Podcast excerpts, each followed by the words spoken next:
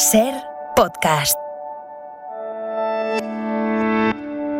Soy Nieves con Costrina y estás escuchando Acontece que no es poco, un podcast donde no te contamos nada nuevo, pero te lo contamos de otra manera. Aquí te va otro episodio. A ver si somos capaces de centrarnos. Va. Venga. Venga, venga. Mira, esta tarde vamos a recuperar el formato decíamos ayer. Bueno, para ser más exacto, decíamos anteayer. Porque fue el lunes cuando nos inundaste la cabeza de datos con los Omeya, los visigodos, los francos, el obispo de Toledo que pidió ayuda a los musulmanes, los ocho siglos de Al-Ándalus y el falso significado de lo que nos han vendido como reconquista. En ese punto Así nos es. quedó pendiente una fake de las buenas, que es lo de la presunta batalla de Clavijo y lo de Santiago Matamoros. Así que hoy lo recuperamos básicamente para confirmar que de eso, nada. Nada, no, vamos, a quitar hasta lo de presunta. Sí. Eh, a ver, sin anestesia, Santiago Matamoros es un fraude. Toma ya. ¿Mm? Así, que quede claro. Es el prota de aquel peliculón que se montaron con su bajada del cielo en un caballo blanco, en mitad de una batalla inventada, con un rey que no estaba donde dijeron que estaba y que hizo una promesa que no hizo. O sea, está demostrado ya que idearon todo esto para fundar el negocio más rentable que uno pueda, que uno pueda imaginar, ¿no? Pero lo triste es que una vez que la Iglesia consiguió que la mentira arraigara en las supersticiosas y permeables mentes de los creyentes, pues ya no hay todavía hoy quien les meta a estos ilusos en la verdad entre ceja y ceja, porque encima se ofenden si le dicen, no, es que esto es mentira, no me ofendas, ¿no? en, en Logroño hay hasta un instituto de secundaria que se llama Batalla de Clavijo. Yo no sé quién es la lumbrera que va poniendo nombres a las cosas, ¿no? ¿Cómo le explican a los niños por qué se llama así ese instituto, si es mentira, ¿no? Pero bueno, ya decía, fue, fue Einstein, creo, que es más fácil desintegrar un átomo que un prejuicio. Seguramente. Eh, sí. El 25 de mayo del año 844 se inventaron que se produjo una batalla entre tropas de cristianos y tropas musulmanas en un poblachón riojano, en Clavijo, que ya podían haber elegido otro pueblo que no tuviera una rima tan Ya, fácil. ya, ya. Sí, Estaba sí, pensando sí. en eso. Es mismo, bueno. La fecha se la sacaron de la manga y la documentaron 300 años después, en el siglo XII, cuando vieron claro que el negocio había que sustentarlo con papeles, con documentos. Yo no sé qué se metían los curas emprendedores que inventaron la estafa para que les quedara tan redonda. Lo, lo hicieron genial, ¿eh?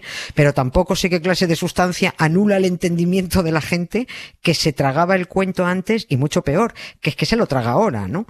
Vamos a contar otra vez cómo se fabrica un bulo, quiénes lo hicieron y para qué lo hicieron. Y vamos a conocer a los responsables de la diócesis de Santiago de Compostela, que desde hace 11 siglos son los más hábiles trileros de la historia de la cristiandad.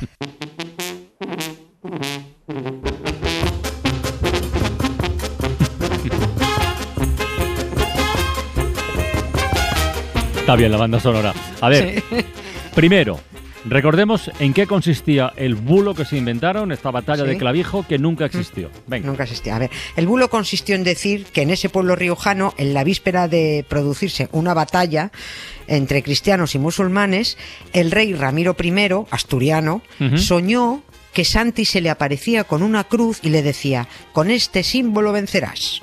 Y conmigo, claro, que mañana bajaré a echarte una mano. Y efectivamente, el día de la batalla, los cristianos ganaron porque Santi bajó del cielo a lomos de un corcel blanco para ayudar a cortar cabezas de moros.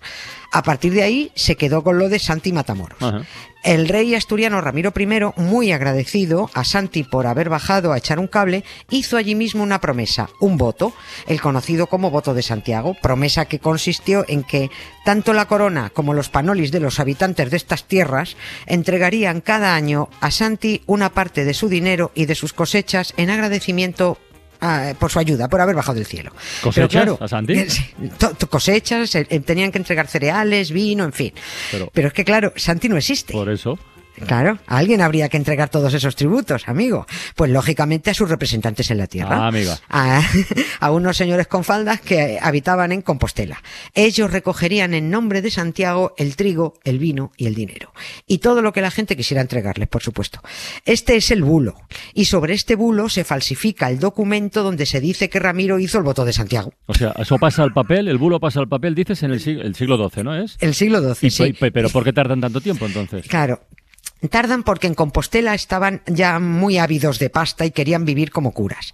Y si iban a empezar a pedir dinero a la corona y a los súbditos, lo Ya. primero era armar bien el guion. Eh, lo segundo, eh, había que falsificar un documento donde se dijera que el rey había prometido pagar, porque todo eso era un invento, ¿no?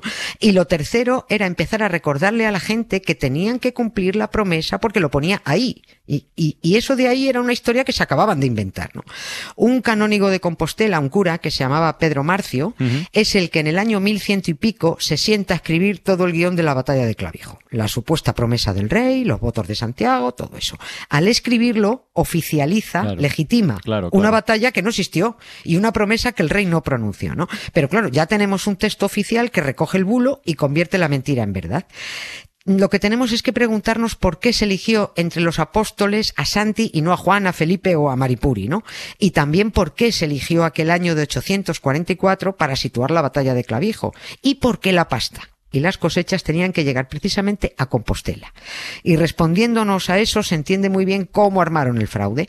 El lunes hablábamos de lo fácil que les resultó a los omeyas entrar en la península y que se la quedaron en 40 años solo, toda menos un trocito arriba, un, poquito. Seguro que todos hemos oído además esa frase hecha que dice Asturias es España y lo demás tierra conquistada, ¿no?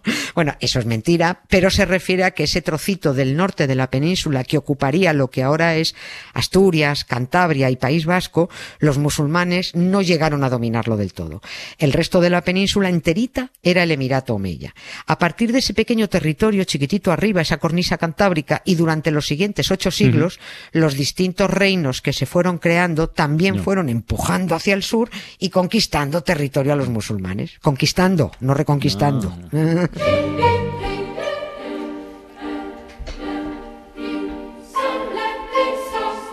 Porque de la época de la que estamos hablando, cuando se inventaron que fue la batalla de Clavijo, 844, em, entonces, ¿cuánto territorio se, había, se le había conquistado a los musulmanes? Pues, pues mira, a principios del siglo IX, para poner una, en el año 814, principios del 9, todo lo que ahora es Galicia, con un poquito del norte de Portugal, León, Cantabria, Asturias, gran parte del País Vasco y ese pico de arriba de Burgos que se mete muy en el norte, todo eso se le había arrebatado ya a los musulmanes. Las eh, racias continuaban, las incursiones no paraban, pero digamos que los omeyas no controlaban esa zona. Y puesto que Galicia ya no estaba bajo control musulmán y que tuvieron la suerte de tener allí un obispo con una inventiva fantástica, allí empezó el negocio. Eh, se llamaba Teodomiro, el obispo Teodomiro. Eh, y este hombre se inventa un peliculón para decir que ha encontrado los huesos de Santiago bajo un campo de estrellas, bajo un campus estelae, campus estelae, Compostela. Claro. Elige a Santi porque muy poquitos años antes el famoso Beato de Liébana se había inventado que Santi estuvo predicando por España, que mentía también, pero bueno. Luego, para que encajaran las dos mentiras, lo lógico para Teodomiro era inventarse que había encontrado los huesos de Santiago, no de otro. Tenía que encajar con lo del Beato, ¿no? Bien, ya tenemos unos huesos de vete tú a saber qué paisano, haciendo como si fuera Santi, ¿no? Y Teodomiro le dice a un rey asturiano que se llamaba Alfonso, mira, Fonsi, mira, si tú me haces una iglesia aquí para guardar los huesos de este y montamos un tinglado de peregrinaciones, nos inventamos unos cuantos milagros, vamos ganando clientela, más gente se animará a luchar contra los musulmanes y más terrenos bueno, pues les iremos ganando, ¿no? Oye, pues una idea fantástica le parece al rey, ¿no? Y el rey paga una iglesita sobre unos huesos de mentira justo en el lugar donde se inventó el obispo que aparecieron. En ese campus estelae que ahora es Compostela y donde la gente sigue pagando por ver una tumba mentirosa, ¿no? Pero el caso es que ya tenemos iglesita, templito, aunque demasiado humilde si querían atraer incautos peregrinos que se creyeran el cuento de los huesos. Había que crear un resort alrededor, con casas donde comer y donde dormir y negocios, y había que mantener todo eso. Y claro, los curas querían cobrar, ¿no? Se necesitaba pasta.